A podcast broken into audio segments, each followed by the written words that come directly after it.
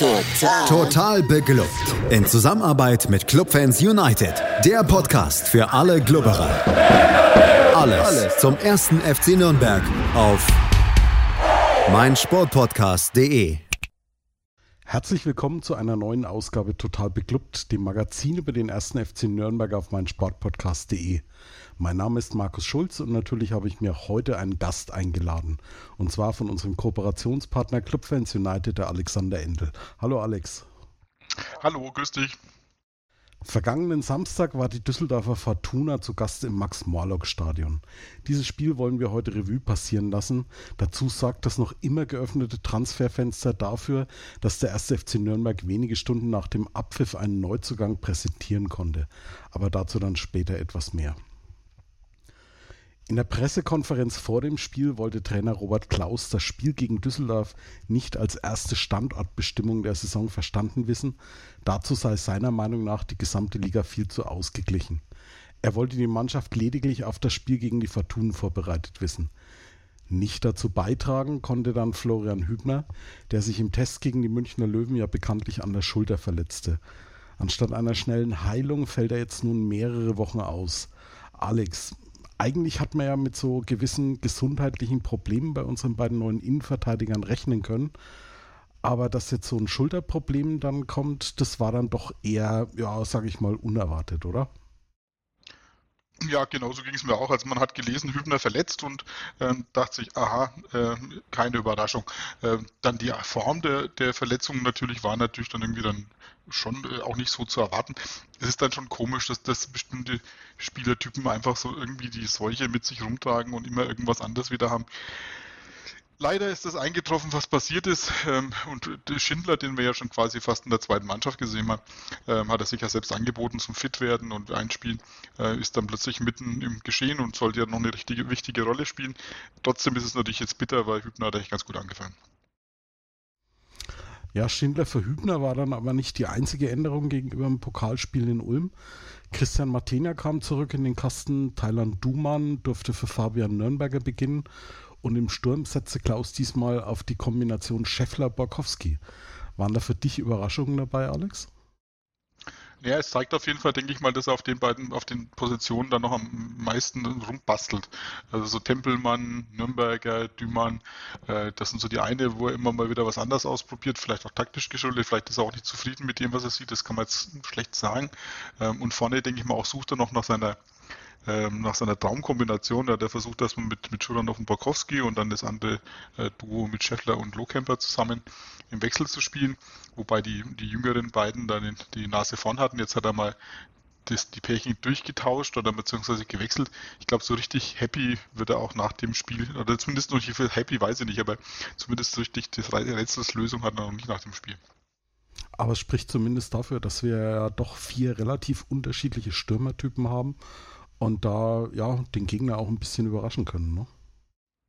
Ja, ich denke mal, dass der Scheffler und, und Schuranov schon ähnlich sind von, von, von ihrer Veranlagung her, von ihrem Ding, aber im Prinzip ist es gut, ja. Zwei mehr so Strafraumstürmer und dazu zwei eher, eher, eher, flinkere Spieler, die agiler sind und nicht so äh, eigentlich Anspielpasse. Das finde ich schon ganz, ganz interessant und ich denke auch, aber da kommen wir noch dazu, ähm, es zeigt schon ein bisschen so diese ersten drei Spiele, äh, nehmen wir mal erst vier Spiele dazu, äh, wohin die Reise gehen könnte. Aber da sind wir noch lange nicht. Ja, bei knapp über 30 Grad in Franken konnte man jetzt dann nicht mit einem extrem schnellen Spiel von Beginn an rechnen. Jedoch waren beide Mannschaften eigentlich recht flott dabei. Also zumindest ging es mir so die ersten Minuten waren echt spannend. Ja, ich habe es auch angeschaut. Ähm, überraschend, ich war eigentlich im Urlaub, aber ich bin dann doch schon da gewesen, habe mir nicht das, die Chance nicht nehmen lassen, mir das Spiel anzuschauen. Und war dann durchaus auch äh, an der Hitze und Temperaturen vom Flottenbeginn vom Club dann sehr überrascht. Hat mir gut gefallen, äh, wie sie aggressiv angelaufen gemacht haben von Anfang an. Ähm, das hat natürlich dann übrigens plötzlich mit der ersten Trinkpause, ich glaube, das war ziemlich augenfällig für alle, die es beobachtet haben, ähm, dann sich geändert. Ob das dann so ein, so ein taktischer Kniff war oder ob es das den Temperaturen geschuldet war oder einfach Düsseldorf sich darauf einstellen konnte, das ist ein bisschen unklar bis zum Schluss. Aber man hat es gemerkt, äh, flotter Beginn und dann hat dann Düsseldorf übernommen und war eigentlich besser im Spiel als Nürnberg. Ja, die erste Szene war dann, war dann wie gesagt, schon in der, in der sechsten Minute, in der Ecke von Valentini auf Sörensen, der dann nicht genügend Druck hinter den Ball bekommt. In der neunten Minute der Freistoß von Geis aufs kurze Eck, den Kastenmeier wegfausten konnte. Und ja, wie du, wie du dann schon sagtest, also ich weiß auch nicht, woran es lag, aber spätestens, also spätestens zur Trinkpause, aber gefühlt irgendwie schon so nach, nach einer Viertelstunde ging es mir dann auch so, als hätte der Club entweder den Fuß ein bisschen vom Gas genommen, weil sie wahrscheinlich dieses Anfangstempo gut, ich meine, das hätten sie mit Sicherheit nicht äh, 90 Minuten durchhalten können. Aber man hatte auch das Gefühl, dass die Fortuna sich ein bisschen besser auf den, auf den Club eingestellt hatte. Ja, einerseits eingestellt, das muss man sagen, ich glaube, das war auch ein bisschen man hat gemerkt, man investiert viel, man, man, äh, man hat aber wenig Ertrag. Ähm, vielleicht war das tatsächlich auch eine Marschroute von, von, von, von Klaus, von Robert Klaus, äh, dass er sagt, äh, wir müssen vielleicht ein bisschen äh, effizienter spielen, auch mit so Kräften besser haushalten. Weil, wie gesagt, wir haben wahnsinnig viel reingeworfen, so richtig gefährlich, bis auf die Situation, die du jetzt angesprochen hast. Wie gesagt, der Freistoß von, von Geis war natürlich wie immer äh, interessant. Ähm, er hat auch schon mal jemanden überrascht damit, aber ist jetzt natürlich jetzt keine herausgespielte Chance. Ähm, hat man nicht so richtig was in die Box gebracht. Und äh, daher denke ich mal, hat man sich das angeguckt und dachte sich, hm, wir investieren sehr, sehr viel und so geht uns dann am Schluss die Puste aus. Ähm, daher denke ich eher Fuß vom Gas und mal den anderen kommen lassen und Kräfte haushalten, dass das angesagt war. Das denke ich mir eher ist die, die für mich naheliegendere Option. Zumal Düsseldorf ja auch eher eine Mannschaft ist, die ganz gerne selber ein bisschen das Spiel macht. Und im Gegensatz ja, zum ersten Heimspiel gegen Aue, wo man ja gegen eine dicht gestaffelte Abwehr irgendwie Lösungen finden musste. Vielleicht auch nicht das Schlechteste, wenn man Düsseldorf dann auch mal ein bisschen kommen lässt und dann den einen oder anderen Konter setzen kann. Genau, dafür haben wir natürlich auch äh, unsere äh, Leute dann vorne drin, die durchaus auch, auch Speed haben. Also ähm, man hat sich gemerkt, dass Scheffler hat es dann eben mit diesem äh, dieses Konzept, dass wir den Ball haben und, und dann vielleicht mit so einem Zielspieler Scheffler spielen, hat halt nicht richtig funktioniert, weil er sich mit seinem Gegenspieler, ich glaube Clara ist, es, ist der und äh, dann doch ziemlich aufgerieben und dazu war natürlich auch die Linie vom, vom Schiedsrichter ein bisschen gegen, gegen dieses Spiel, weil er dann doch relativ ähm, ja, äh, schwierige Zweikampfbewertungen drin hatte und man merkte, man kommt da nicht so richtig mit, mit körperbetontem Spiel richtig ran. Er hat dann ziemlich schnell noch eine gelbe Karte gezeigt für Müller-Deli, der dann auch vorbelastet war. Äh, es hat nicht richtig gepasst, ich glaube, man musste was umstellen. Deswegen äh, äh war das schon richtig so. Ja, die ersten Warnschüsse von, von Düsseldorf kamen dann beide von Felix Klaus in der 18. Der Schuss, den er am linken Pfosten vorbeigesetzt hatte und dann in der 20. Minute der Schuss aus 22 Metern, den Martinia dann zur Ecke geklärt hat. Äh, wie haben sie im, im TV gesagt, ein typischer Fernsehball, den er natürlich halten muss, ist überhaupt keine Frage, aber es sah halt auch mal schön aus, wie er geflogen ist. Und ja, relativ kurz nach der, nach der Trinkpause hatte ich dann allerdings auch wieder den Eindruck, so richtig zielstrebig nach vorne ist Düsseldorf dann aber auch nicht gekommen. Denen ging es letztendlich wie, wie uns dann. Ne? Also die haben auch dann den Ball gehabt, haben auch das ganz gefährlich aussehen lassen. Ähm, wie gesagt, mit den angesprochenen Fernschüssen ähm, sah es ganz gut aus, war aber auch nicht so ähnlich wie der Geistfreistoß war der Klaus Schuss. Sieht äh, gut aus. Der Torwart äh, muss den dann jeweils halten ähm, und äh, alles ist gut. Aber so richtig in die Box und Druck haben sie dann auch nicht ausgeübt. Kurzum, es war das gleiche Spiel nur mit umgekehrten Vorzeichen und daher ähm, ja, fand ich das schon okay. Alois Schwarz im Studio bei Sky hatte dann irgendwie was vom Sommerfußball gesprochen. Das finde ich jetzt wiederum nicht. Ich äh, fand das jetzt kein Sommerkick. Ähm, äh, es war halt tatsächlich so, dass zwei Mannschaften taktisch sich aufeinander eingestellt haben und ihre Stärken definitiv in den Primärtugenden des Fußballs kämpfen, Zweikämpfe annehmen, alles reinwerfen, Engagement versucht haben. Aber die, der große Kniff und die Genialität nach vorne, die hat bei beiden gefehlt. Ja, das von, äh, von Alois Schwarz, das hatte ich, hatte ich auch gehört. Ich hatte bei ihm mehr so ein bisschen den Eindruck, als ob der Stachel Nürnberg bei ihm noch ein bisschen tief sitzt. Also an äh, ein, ein wirklich solches Spiel wie die erste Viertelstunde zum Beispiel gegen Düsseldorf kann ich mich unter seiner Ägide jetzt also nicht so wirklich erinnern. Von daher, ich muss sagen, wir haben, wir haben sehr, sehr stark angefangen, war ein sehr, sehr präsenter Beginn. Dann äh, hat man ein bisschen Fuß vom Gas genommen. Ja, und entsprechend ging es dann auch mit einem 0 zu 0 in die Kabinen. Und auch wir sind dann gleich zurück bei Total Beklubbt auf meinsportpodcast.de. Wie baut man eine harmonische Beziehung zu seinem Hund auf? Puh, gar nicht so leicht. Und deshalb frage ich nach, wie es anderen Hundeeltern gelingt, beziehungsweise wie die daran arbeiten. Bei Iswas Dog reden wir dann drüber. Alle 14 Tage neu mit mir, Malte Asmus und unserer Expertin für eine harmonische Mensch-Hund-Beziehung, Melanie Lippisch. Iswas Dog mit Malte Asmus. Überall, wo es Podcasts gibt. Wir sind zurück bei Total Beklubbt und zu Gast ist heute Alexander Endel von unserem Kooperationspartner Club Fans United. Nach dem 0 zu 0 Halbzeitstand wechselte Robert Klaus mit Wiederanpfiff, um, wie er später erklärte, keinen zusätzlichen Wechselslot zu verbrauchen, zumal eh angedacht war, aufgrund der Hitze zumindest das komplette Wechselkontingent mal auszuschöpfen. Für den etwas glücklosen Scheffler, du hast es schon gesagt, der hat sich gegen Clara da ziemlich auch aufgerieben, kam dann Erik Schuranov ins Team. Allerdings die erste wirkliche Szene war dann in der 48. Minute und die Hauptrolle, mehr oder minder unfreiwillig, hat dann Christian Martinia gespielt, Alex. Ja, da ist natürlich ich als, als alter Torwartfreund, ähm, habe natürlich dann wieder mein Herz geblutet, ne, weil die, diese Szene, wo er dann am Ball vorbeifaustet, ähm, dann versucht er da wieder aufzustehen, stolpert da so über den liegenden Düsseldorfer, glaube ich, kommt da nicht richtig hin und wir haben dann einfach Riesenglück, dass dann der, der Düsseldorfer äh, es nicht schafft, den Druck hinter den Ball zu bekommen und eigentlich letztendlich am, am verwaisten Tor ähm, den Ball unterzubringen. Äh, das war natürlich schon so, das ist halt immer so Martinias, äh, das hängt ihm halt nach. Er hat immer gute Phasen und ist dann aber immer halt wieder für so einen so ein Bock dann gut und gerade in der Strafraumbeherrschung liegt es dann oft das Problem. Und äh, wir haben es ja dann im späteren Verlauf nochmal, mit einer zweiten Szene. Ähm, das war schon ziemlich, ziemlich ziemlicher Bock, das muss man schon sagen. Da ist eigentlich, eigentlich durch seine gute Parade in der ersten Halbzeit und am Schluss hat er nochmal guten rausgeholt, äh, ist er eigentlich an einer negativen Bewertung äh, vorbeigeschrammt. Aber mehr als eine 4 kann, könnte ich ihm als Note nach so einem Spiel nicht geben. Ja, du hast es angesprochen, immer wieder diese, diese Unsicherheiten, gerade so in der Strafraumbeherrschung. Woran, woran machst du das fest? Ich meine, du bist ja nur in Sachen Torhüter doch ein bisschen Experte. Ist es bei ihm wirklich, dass er sich da so gewaltig verschätzt bei diesen Bällen?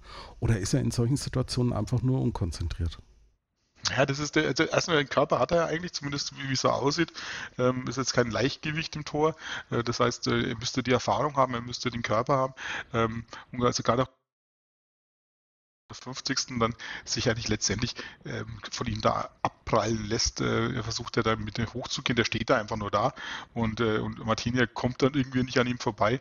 Ähm, der Torwarttrainer meines Sohnes hat ja immer gesagt, wenn du an solche Bälle, Bälle rangehst, äh, dann musst du die Gegner auffressen. Ne? Also da musst du so konsequent dahin gehen, klar, mit Fokus auf den Ball, ähm, dass auch später kein anderer Spieler mehr dahin will, weil er weiß, du gehst da mit allem, was du hast, rein. Und da, glaube ich, da habe ich den Eindruck, da, da, da zieht er irgendwie zurück, da wird er plötzlich zögerlich. Vielleicht hat er auch schlechte Vorerfahrungen, dass er da mal ein paar Elfer gegen sich bekommen hat oder was weiß ich, wo, wo solche Ursachen sind.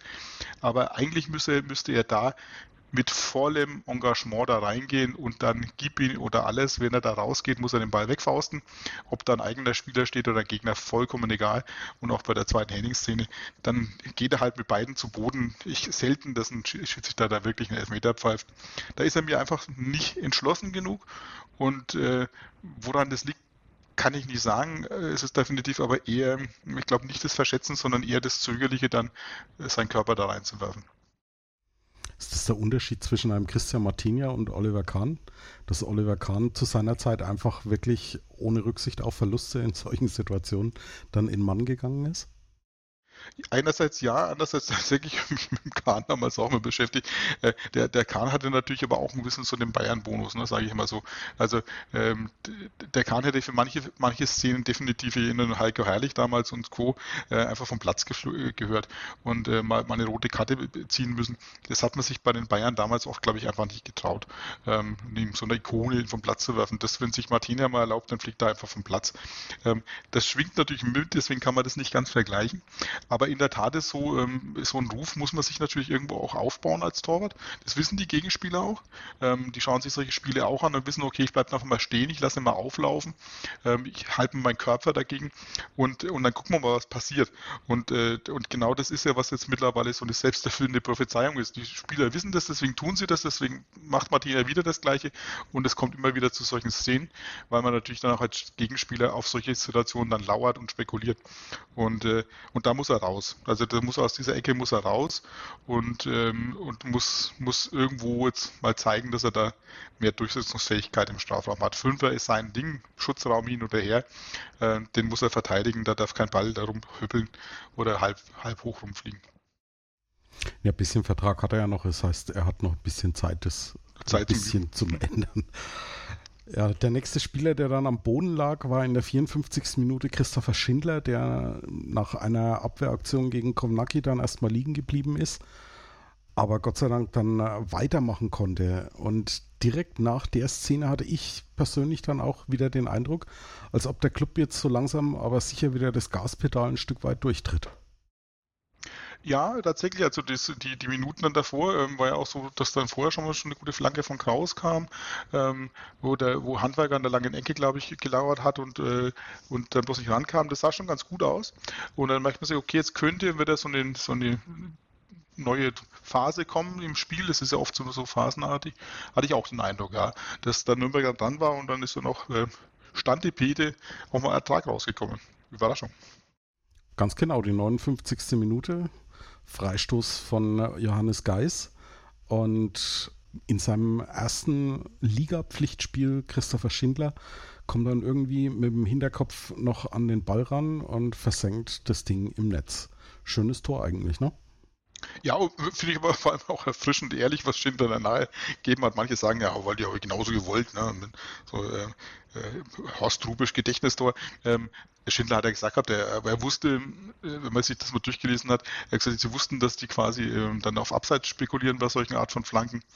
Und äh, deswegen musste er spät anlaufen, kam eigentlich zu spät und wollte dann einfach immer nur irgendwie noch den Ball in Richtung Tor verlängern und war eigentlich selbst überrascht, dass der Ball dann eingeschlagen hat im, ins Kreuzig. Aber äh, so, so, so zufällig es klingt, ich glaube, diese Situation muss man kreieren, solche Freistöße muss man ziehen, solche Flanken muss man schlagen, dann erzeugt man Gefahr und damit kann man auch quasi mit dem Hinterkopf, ohne hinzugucken, ein Traumtor erzielen.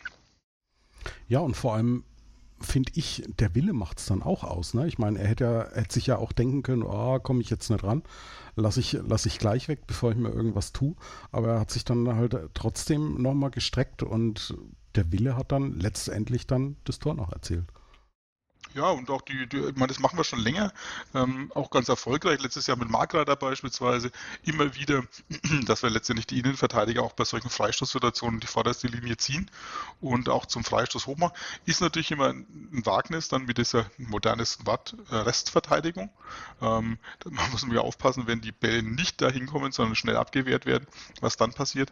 Ähm, aber das ist natürlich ein Konzept, das wir schon seit Jahren immer wieder machen, dass Innenverteidiger dann eben dann mit in die erste Linie gehen und es lohnt sich.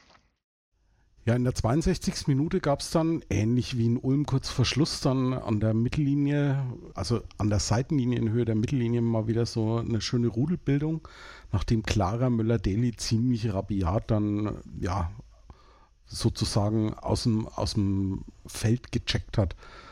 Das sind, das sind so Fouls, wo, wo ich mir dann immer denke, Leute, muss das an der Mittellinie sein? wenn halt wirklich die klare Absicht erkennbar ist, äh, hier geht es mir überhaupt nicht um Ball, sondern wirklich nur darum, den Mann zu erwischen? Ja, wobei man sagen muss, er hat eine gelbe Karte bekommen, klar, er hat äh, das auch verdient, das ist auch die angemessene Sanktion dafür gewesen. Er hat ihn ja nicht umgemäht, ne? Also er ist halt, ähm, er hat halt seine Schulter reingedrückt und hat ihn halt, äh, das, das Unschöne war halt, dass es auf der Tatanbahn dann gelandet ist und äh, das, das tut bestimmt auch weh. Ähm, aber letztendlich, klar, er wäre durch gewesen. Also der, der Müller-Deli hat ja schon ziemlich Fahrt aufgenommen, hat, glaube ich, den ersten schon gut überspielt gehabt, war jetzt auch ein klarer schon vorbei, war im vollen Lauf, Kontersituation. Äh, die linke Außenbahn, glaube ich, war frei. Ähm, da haust du halt als Innenverteidiger oder als defensiver Mittelfeldspieler deinen Körper rein und pusht den weg. Dafür kriegst du eine gelbe Karte. Ähm, ich fand die Aufregung ähm, ist in Ordnung, da legt man sich drüber auf und da gibt es auch die gelbe Karte, alles okay. Ähm, ich glaube auch eher, dass das dem Club gut getan hat, um die Situation, weil man einfach letztendlich nochmal das Adrenalin freigesetzt hat, das man braucht für die letzte Viertelstunde äh, oder 20 Minuten, was das dann waren. Ähm, ein bisschen mehr sogar noch was, ne? Ähm, das war jetzt fast eine halbe Stunde noch. Ähm, die hatten auch gebraucht, um, um das Adrenalin hochzuhalten, ne? um zu sagen, so ist es das Publikum ist da und es ist Feuer im Spiel und das hat man schon gebraucht. Deswegen, ich glaube, das hat dem Club eher gut getan und Gelb war angemessen. Ja, wir hatten dann in der Folge auch noch dieses, dieses Solo von, von Erik Schuranov, der dann sich relativ gut durchgesetzt hat, aber schlussendlich dann den Kasten verfehlt hat und in der 65. Minute dann Personal wieder ein bisschen was gewechselt und zwar kam Tempelmann und Nürnberger für Geis und Dumann jeweils komplett positionsgetreu, oder? Ja, genau. Also ist ja gut, äh, Tempelmann vielleicht noch einen Ticken defensiver, so wie ich ihn jetzt mal einschätze, als, als Geis und dafür äh, Nürnberger vielleicht ein bisschen offensiver als Dumann. Ähm, aber im Prinzip und in der Summe ja, hat man an allem festgehalten und wollte letztendlich mit frischen Kräften weitermachen. Ja, dann habe ich so in den nächsten Minuten lediglich eine einzige Szene mir noch notiert. Das war dieser Alleingang von, von Nürnberger, der sich dann aber bei den äh, Fortunen in der, in der Abwehr mehr oder minder festgerannt hat und den Ball dann nicht mehr behaupten konnte. Aber dann war irgendwie so, ja, haben sich die Mannschaften in meinen Augen mehr so im, im Mittelfeldbereich äh, ja fast schon neutralisiert. Also wirkliche Chancen gab es eigentlich auf beiden Seiten dann erstmal nicht. Ja, also eigentlich wie das ganze Spiel, muss man immer sagen. Es gab im ganzen Spiel ja keine richtigen, echten Chancen, wo man sagt, also bis in den letzten Minuten vielleicht. Ähm, deswegen, das war eigentlich eine Fortsetzung davon. Düsseldorf wollte natürlich ähm, nochmal äh, nach vorne spielen. Nürnberg versucht sich zu kontern, beides aber nicht so richtig geklappt, weil die einen auch zu unsauber in dem Offensivspiel waren. Äh, die anderen haben ihre Konter nicht sauber ausgespielt. Und daher war es, blieb es ein intensives Spiel ohne echte Höhepunkte, aber wie gesagt, das war es eigentlich das ganze Spiel. Ja, in der 79. Minute kam dann Nikola Dovedan für den völlig entkräfteten Mats Möller-Daly und zwei Minuten später eigentlich die erste Szene, die wieder nennenswert war, das war dieser Schlenzer von Borkowski, den er aus 20 Metern abgelassen hat, aber Kastenmeier hat das Ding dann auch ziemlich sicher dann zur Ecke geklärt. Der war ja sogar noch dankbarer als der von, äh, von Martinia in der ersten Halbzeit. Der war ja mehr schon so in, ja, so halb hoch in die Mitte durch das, die Idee war gut, aber der Abschluss war so halb gut, also den muss er natürlich klar, kann er fast festhalten, würde ich mal sagen wir. Aber es, es war natürlich wichtig, mal zum Abschluss zu kommen. Das ist ja der Punkt. Wir, wir, wir, uns fehlt oft der Abschluss, weil dann auch mal ein Kopf dazwischen gehen, da kann der abgefälscht werden, da kann der Torwart mal äh, einfach sich verschätzen oder ihn abprallen lassen und was auch immer. Ohne Abschluss gibt es halt keine Tore, deswegen ist es gut, wenn Bälle bei uns aufs Tor gehen. Ja, dann war Dovedan so, so ein bisschen Hauptdarsteller in den, in den letzten Minuten. Äh, war diese eine schöne Kombination, äh, als Dovedan dann aus 20 Metern abgeschlossen hatte. Und ich glaube, in der 95. Minute war dann nochmal ein Konter mit diesem, mit diesem Fernschuss von Dovedan. Also ich weiß nicht, wie es dir geht. Ich sehe Dovedan, wenn er, wenn er eingewechselt wird, eigentlich immer ziemlich aktiv. Er bemüht sich auch, aber irgendwie äh, so dieses, äh, dieses typische Andi Breme-Zitat, hast du Scheiße am Schuh, hast du Scheiße am Schuh, oder? Ja, ich glaube, das sind wir ähnlich, sehen, sehen wir ein ähnliches Spiel und ähnliche Spieler. Ähm, er meint halt jetzt irgendwo, äh, einerseits, wie gesagt, das Engagement ist da, wie gesagt, Haken dann absolut, ähm, sieht man auch, aber er versucht halt dann immer irgendwo was zu machen, was Außergewöhnliches und dann vielleicht äh, quasi mit einem Geniestreich alle Herzen wieder zu gewinnen, äh, wieder eben dieser Nachspielzeit, wo er dann äh, mit einem Fernschuss versucht, irgendwo diesen Konter auszuspielen, einfach statt einfach den Ball zu halten, wir wegen bis zur Eckfahne zu laufen. Wir hatten da 95 Minuten gespielt. Ähm, und stattdessen gibt er dem Gegner nochmal die Chance, den Ball wieder zu haben. Und du denkst da halt so, why, ne? Warum, warum tut der Junge das? Ähm, äh, es bleibt unglücklich, sage ich mal so. Die Beziehung mit Dovedan bleibt schwierig. Ja, kurz vorher war noch eine Szene, bei der Christian Martina sich auszeichnen konnte. Piotrowski hat aus 18 Metern abgezogen und Martina hat den ziemlich schön über, über die Latte drüber gelenkt. Aber ansonsten hatte ich den Eindruck, dass Fortuna zwar Druck gemacht hat, weiterhin aber nicht wirklich so gefährlich geworden ist und der Club das sicher und stabil hinten dann wegverteidigt hat und noch den einen oder anderen Konter dann gefahren hat. Also ich hatte zu dem Zeitpunkt ehrlich gesagt keine Angst, dass der Ausgleich fällt.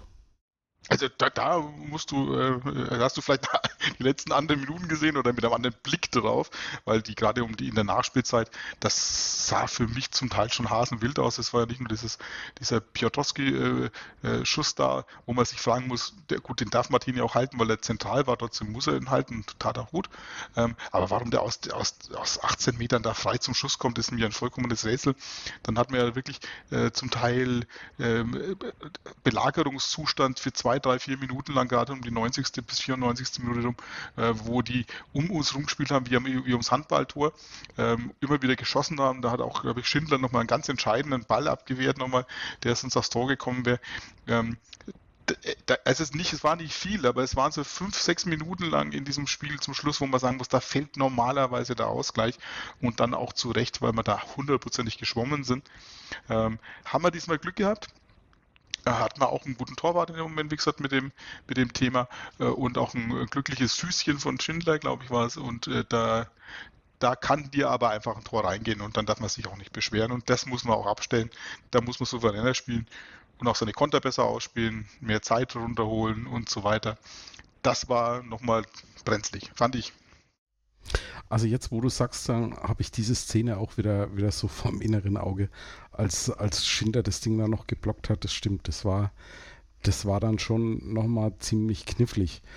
Du hast es angesprochen, man, man muss seine Konter besser ausfahren und da fand ich dann jetzt wiederum die 97. Minute, als Erik Schuranov den Ball am rechten Strafraumrand bekommt und dann nach innen zieht, fand ich, das hat er schon ziemlich abgekocht gemacht, wie er da gegen, äh, gegen Prip in den Zweikampf gegangen ist, oder?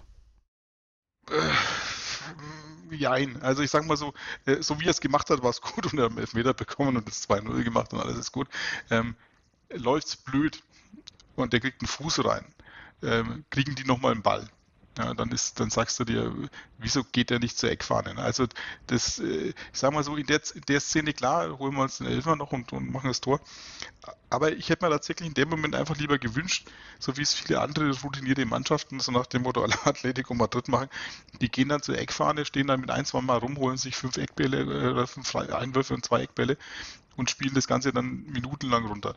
Ähm, sobald ich dem natürlich in so einen Zweikampf gehe, kann ich alles gewinnen, kann aber auch alles verlieren. Da gibt es nochmal den langen Ball, der wird es vielleicht nochmal knapp. Ähm, daher, jein, äh, die Konter hätte ich ganz gerne gesehen zwischen der 70. und der, und der 85., 90. Minute. Ähm, ab da Nachspielzeit äh, will ich gar keine großen Konter mal sehen, dann will ich eigentlich nur noch, dass wir die Zeit runterspielen. Aber natürlich war dann die, die Erlösung riesengroß und hat man sich richtig gefreut für Mannschaft, Team und auch für sich selber. Ich weiß gar nicht, wer es war, ob das bei Sky noch Alois Schwarz war, der gesagt hat, ein erfahrener Spieler, Scheffler wäre zum Beispiel an die Außenlinie gegangen und hätte den Ball da festgemacht. Äh, genau. Äh, Schuranov als junger Spieler hat dann halt nochmal alles versucht.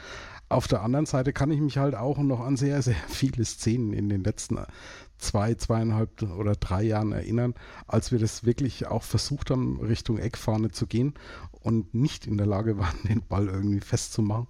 Von daher, ja, also ich bin, ich bin froh, dass es so gelaufen ist. Den Elfmeter selber und die Szene habe ich dann auch nur nachträglich gesehen. Ich bin eines dieser Sky-Opfer. Ich habe keine Bauchbinde gesehen, dass man irgendwie auf einem anderen Kanal schnipsen muss. Ja, es muss, glaube ich, irgendwie haben sich dann Dovedan und Schuranov ja noch irgendwie sozusagen um die Ausführung des Elfmeters fast schon gestritten und bis dann Valentini dazwischen ist und das Ding sozusagen auf seine Kappe genommen hat.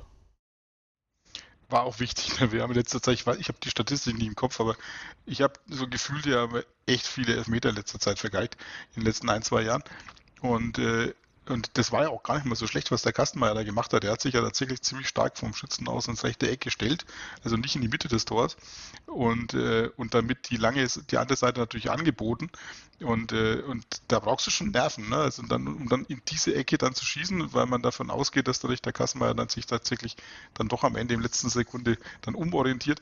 Ähm, kann auch schief gehen. Ähm, Valentini hat es gemacht, hat souveräne gemacht und äh, da war schon froh, dass da kein Dovedan und kein Schulanov geschossen haben, sondern jemand, der ein paar mehr Minuten schon am Platz gestanden hat. Valentini trifft zum 2 zu 0. Ihm nehme ich das auch ab, als er dann sozusagen im Jubel das Vereinswappen auf seinem Trikot geküsst hat. Schließlich und endlich war das dann auch die letzte Szene des Spiels. Und wir sind dann gleich zurück mit unserem Fazit zum Spiel und sprechen über den neuesten Zugang beim ersten FC Nürnberg. Gleich hier bei Total Beklubbt auf meinsportpodcast.de.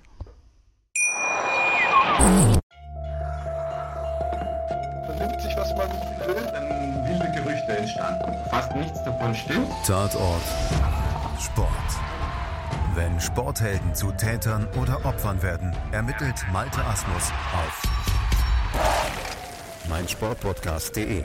Folge dem True Crime Podcast, denn manchmal ist Sport tatsächlich Mord. Nicht nur für Sportfans. Wir sind zurück bei Total Beklubbt und noch immer an meiner Seite der Alex Endel von unserem Kooperationspartner Club Fans United. Alex, ein 2 zu 0 Heimsieg im Glutofen Max-Marlock-Stadion. Für dich unterm Strich ein verdienter Sieg? Oder sagst du, das hätte durch die Aktion von Kovnatski in der 48. Minute nach dem Martina-Fauxpas auch komplett anders laufen können? es widerspricht sich ja nicht. Ne? Also ähm, es hätte auch komplett anders laufen können. Trotzdem war es verdient, was ist verdient. Ähm, ich glaube, beide hätten irgendwo einen Ertrag verdient, weil sie haben beide sehr, sehr viel investiert. Ähm, wir haben diesmal weniger vielleicht äh, Fehler gemacht oder haben, naja, das will ich nicht mal sagen, aber wir haben die, das, was angeboten ist, besser ausgenutzt. Ja, der leichte Stellungsfehler äh, bei der, vor dem 1-0, dann vielleicht das, das Bein das stehen gelassen worden ist und natürlich auch die äh, nicht genutzte Chancen sind natürlich auch Fehler auf der gegnerischen Seite. Ähm, das haben wir uns zunutze gemacht und haben deswegen einen erarbeiteten, verdienten ähm, Heimsieg gefahren und das war extrem wichtig, hin oder her, was, was Robert Klaus vom Spiel gesagt hat, richtungsweisend oder nicht. Ähm, wenn man mit drei Punkten oder weniger aus den ersten drei Spielen rausgegangen, ähm, ist es natürlich eine komplett andere Nummer, als wenn wir jetzt mit fünf Punkten dastehen. Ähm, das ist schon äh, fürs Gemüte und für die Stimmungslage richtungsweisend, auch wenn es natürlich für die Gesamtsituation, Gesamtsaison nichts auszusagen hat. Also daher, ähm, ich finde, es ist verdient gewesen, weil man es sich erarbeitet hat und hat es nicht geschenkt bekommen. Ähm, es hätte aber auch anders ausgehen können. Ja, dennoch muss man auch eines konstatieren, also vor der Saison die, die größten Baustellen hat man bei uns in der, in der Abwehr ausgemacht. Und nehmen wir mal jetzt die, diese etwas wilde Schlussphase mal raus, fand ich, dass die Abwehr bis auf ein, zwei Ausnahmen eigentlich ziemlich sicher stand und das Ganze souverän alles wegverteidigt hat. Wie ging es dir da? Ja, einerseits muss man sagen, es ist natürlich, hängt ein bisschen auch ab von der, von der zum Teil wirklich erschreckenden Effizienz unserer Gegner in den letzten Jahren, wo ich immer das Gefühl hatte, wir mussten auch in der zweiten Liga nur einen Fehler machen und das ist dann immer auch immer so gleich so gnadenlos bestraft worden. Jetzt haben wir irgendwie ein bisschen das Glück, dass man so Martinia-Patzer eben nicht bestraft bleibt, wird oder dass ein Ball nicht über fünfmal abgefälscht dann doch noch durch die Beine geht in der Schlusssekunde da rein eiert. Ähm, das ist beim Fußball oft nicht erklärbar, warum das manchmal so ist. Aber was mir tatsächlich insgesamt besser gefällt, muss ich sagen, und das ist nicht nur wegen des Ergebnisses, das hätte ich dir auch schon nach 20 Minuten so geschrieben, man hat so das Gefühl, dass sich so langsam jetzt wieder was formiert, so eine Kompaktheit im Team, so ein, so ein Füreinanderspielen. Man hat das Gefühl, die Mannschaft findet sich langsam mal und es fängt eben in der Defensive dann vorne an und geht bis hinten durch und die Offensive beginnt hinten und setzt sich bis nach vorne durch und äh, man hat so eine, so eine Idee, das Gefühl, dass sich so, so eine Idee langsam durchsetzt, was natürlich auch jetzt mittlerweile ein bisschen mit der Kontinuität auf der Trainerposition zu tun hat. Hatten wir ja gehofft, dass es so kommt, ist es auch ein bisschen so nach vorne, wie gesagt, das ist dann auch die Königsdisziplin. Ne? Also hinten dicht verteidigen, das kann man irgendwo sich erarbeiten, kompakt im Mittelfeld stehen, kann man sich erlaufen. Ähm, nach vorne braucht man mal diese Geistesblitze, da haben wir momentan nur Mats Müller-Deli, äh, der die immer wieder versprüht. Ähm, die anderen haben Luft nach oben und da denke ich auch gerade an Scheffler. Der hat definitiv mehr im Köcher als das, was er zuletzt gezeigt hat. Ja, Fabian Nürnberger möchte ich da an der Stelle noch, ja, auch, ja. noch nennen. Also gerade in der letzten Saison war er doch oftmals ein, sehr, sehr großer Aktivposten, der viel Dynamik ausgestrahlt hat und das fehlt ihm also so zumindest für meinen Eindruck in dieser Saison eigentlich noch komplett. Ja, und äh, der Flo hat es ja auch mal in einem Tweet so schön bei uns äh, auch geschrieben. Äh, die, das Problem der, der, dieser Raute, die uns deutlich mehr Stabilität gegeben hat und die uns scheinbar auch liegt, ist natürlich auch, wenn man halt nur einen Mats Müller-Deli hat, wenn der sich fallen lässt auf die Außenposition, ist, fehlt halt in der Mitte. Ne? Der kann sich ja schlecht selber anspielen. Und da merken wir schon, deswegen habe ich eigentlich schon ein bisschen Hoffnung, dass der Lohcamper wieder mehr ins Spiel kommt. Der hat auch so eine, manchmal so eine Genialität. Ich finde es auch schade, dass Hack weg ist, aber gut, das ist nun mal so, das, den konnte man nicht aufhalten. Weil der manchmal auch sowas, sowas Unkonventionelles versprüht hat und mal was machen konnte. Aber es ist wieder bei der Kompaktheit, wenn du halt so einen Hack mit dem Spiel hast, der dann aber auch nicht nach hinten richtig mitarbeitet, ähm, dann fehlt dir wieder ein Baustein in dein Defensivkonzept. Ne? Also deswegen, ich glaube, wir sind auf einem guten Weg, aber das, das dauert noch seine Zeit, bis sich da so halbwegs alles gefunden hat. Und wir hoffen, dass wir genug fitte Spiele haben und nicht so viele Ausfallzeiten, dass wir es nicht jedes Mal wieder kompensieren und fast bei Null anfangen werden. Ja, kommenden Sonntag geht es dann nur nach Ingolstadt, wo der FCI sicherlich alles daran setzen wird, die 1 zu 6 Pleite in Darmstadt, wenn schon nicht vergessen zu machen, aber zumindest eine Reaktion zu zeigen. Aber Alex, mal Butter bei die Fische, der Club sollte trotz allem als Favorit in das Spiel gehen, oder? ich bin auch ganz ehrlich, Butter bei Fische, ich bin ehrlich, in der zweiten Liga derzeit mag ich in keinem Spiel momentan einen echten Favoriten ausmachen. Also du kannst wirklich komplett, kann da jeder gegen jeden an einem guten Tag ähm, gewinnen.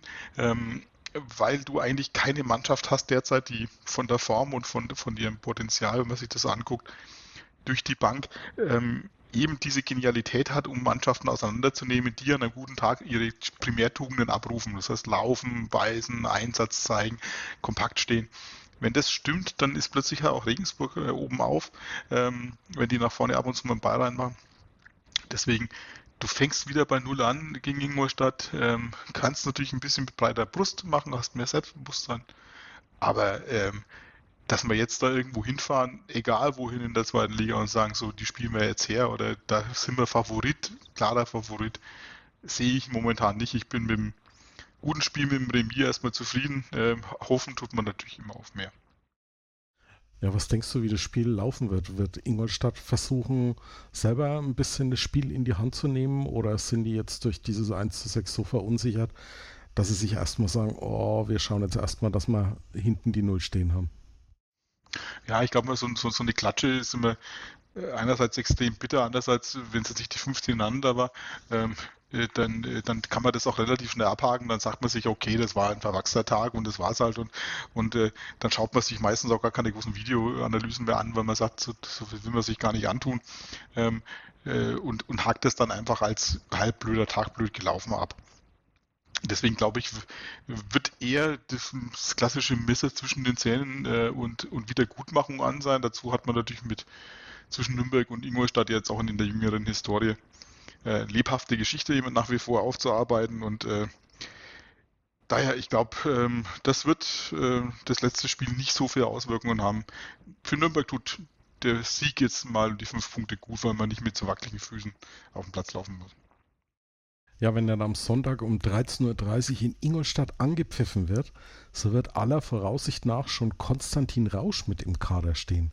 Der FCN verkündete wenige Stunden nach dem Heimsieg gegen Fortuna Düsseldorf die Verpflichtung des seit Anfang 2021 vereinslosen neunmaligen russischen Nationalspielers. Der 31-jährige Linksverteidiger hatte sich in den vergangenen vier Wochen beim Erstligisten Arminia Bielefeld fit gehalten und die gesamte Vorbereitung absolviert. Alex, ich weiß nicht, wie es dir ging, aber mich hat die Nachricht von Coca Rauschs Verpflichtung die mich übrigens während des A-Klassenspiels des LTV Gauerstadt bei brütender Hitze von 35 Grad erreicht hat, sehr, sehr erstaunt und überrascht. Also ich konnte mir da ehrlich gesagt erstmal so gar keinen Reim drauf machen. Wie ging es dir? Ich muss jetzt nicht auch sagen, mich hat sie kalt erwischt. Also äh, vielleicht habe ich zu, wegen meines Urlaubs zu wenig ins Transfer in die Gerüchteküche geschaut.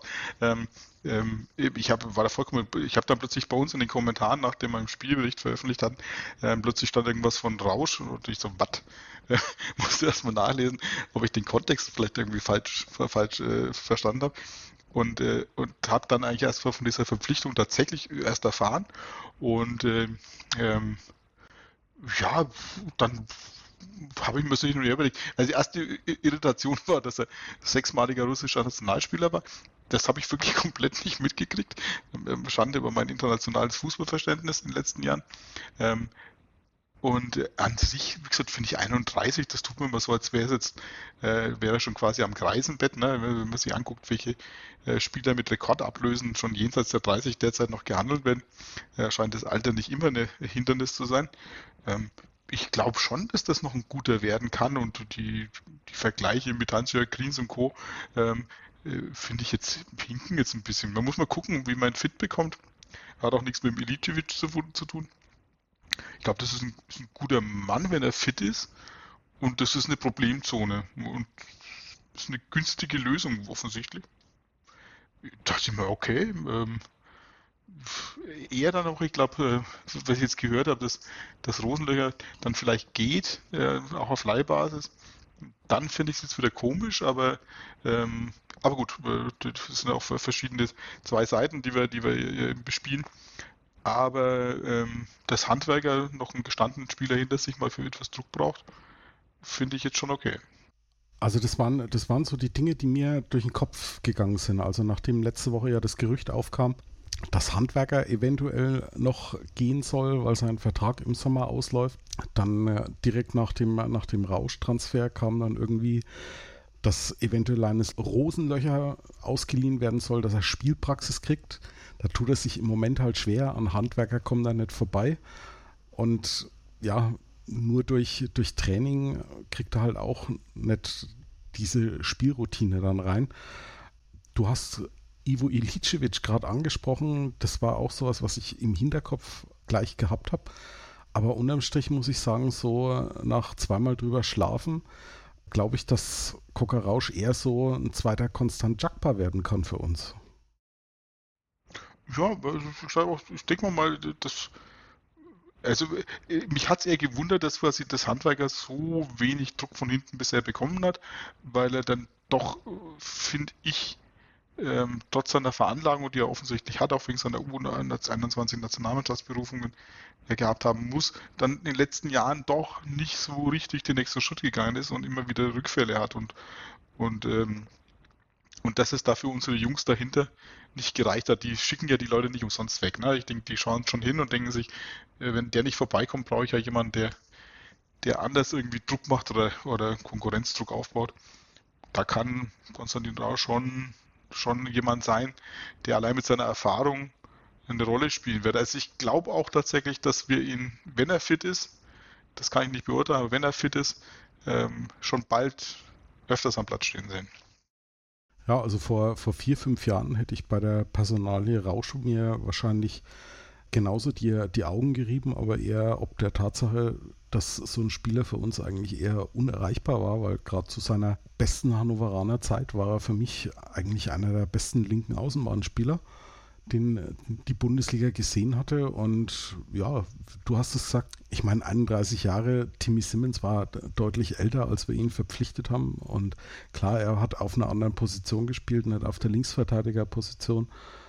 Äh, konnte auf der 6 deutlich mehr Einfluss aufs Spiel nehmen, aber und wenn nur Handwerker dadurch etwas mehr, mehr Druck verspürt, wie du schon gesagt hast, kann ich mir gut vorstellen, dass das vielleicht kein ganz dummer Zug war, den wir da getätigt haben.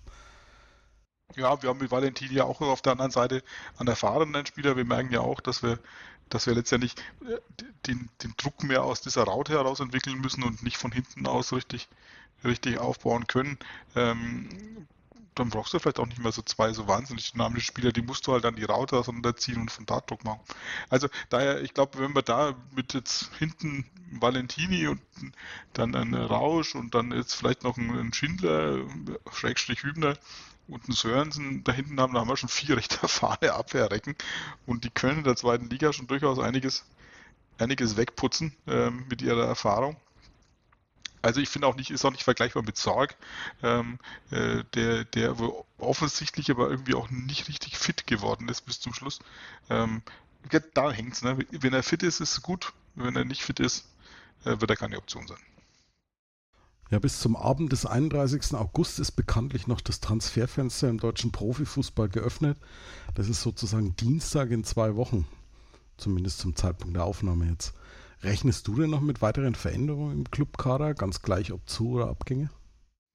Ich bin wirklich gespannt, aber ne? man hat ja auch gemerkt, dass sehr, sehr viele Spieler ähm, schon immer noch quasi, äh, der, der lauert irgendwie noch so, also jenseits der Riesentransfers von, von, von Messi und Co. und Lukaku, ähm, ist dann doch vieles noch in Lauerstellung. Viele Mannschaften wollen eigentlich noch Spieler abgeben, pokern sehr lange, ähm, weil sie sich einfach die, nicht die Ablöse, dann geht schon gar nicht mehr darum, es geht um die Gehälter und, äh, und warten das wahrscheinlich bis zuletzt äh, darauf, irgendwie noch ein gutes Angebot zu bekommen. Und dann kann es gut sein, dass die letzten Tage wirklich nur echt richtig Dynamik aufnehmen, weil dann Mannschaften wie Bremen beispielsweise und Co., ähm, die viel zu hohe äh, Gehälter haben für die jeweiligen Liga oder für die, die ihren eigenen Ansprüchen momentan und auch den Einnahmesituationen, äh, dann einfach abgeben müssen. Und dann kann natürlich gut sein, dass man, dass man da noch richtige Schnäppchen machen kann äh, von Spielern, die an, auf bestimmten Positionen weiterhelfen. Und, äh, und dann muss man halt nur noch das Gehalt stemmen. Ne? Also daher denke ich mir, Hacking wird schon gucken, ähm, wen er vielleicht noch gewinnbringend verkaufen kann. Da ist Handwerker vielleicht tatsächlich noch eine Option. Ähm, schieben wir vielleicht auch noch auf Nürnberger, ob man den noch verkaufen kann. Ähm, alles, was Geld bringt, um dann am Ende auf den letzten Metern vielleicht nochmal die Position ähm, gegen nur noch Gehalt äh, adäquat besetzen zu können denkbar schon. Ich, kann mir, ich erwarte mir schon noch viel Bewegung im Transfermarkt, aber das ist immer so wie eine Lawine. Es muss losgehen, dann kann es eine ganze Menge an Dynamik entwickeln. Wenn alle stehen bleiben, dann wird es öde. Vielleicht auch gut so. Ja, letztlich müssen wir also noch ein bisschen Geduld haben und dann werden wir sehen, wer zum 1. September dann noch alles auf der Webseite des ruhmreichen 1. FC Nürnberg im Profikader geführt wird.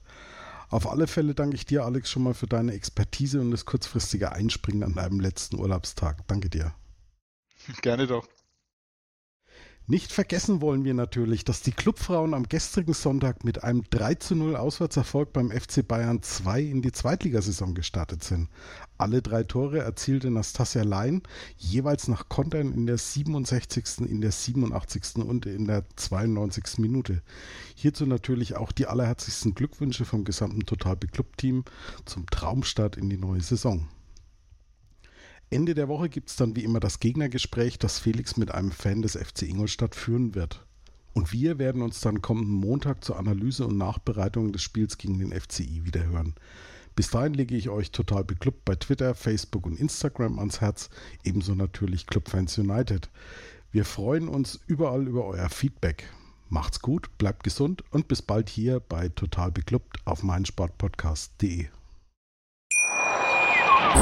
Wie baut man eine harmonische Beziehung zu seinem Hund auf? Puh, gar nicht so leicht. Und deshalb frage ich nach, wie es anderen Hundeeltern gelingt, beziehungsweise wie die daran arbeiten.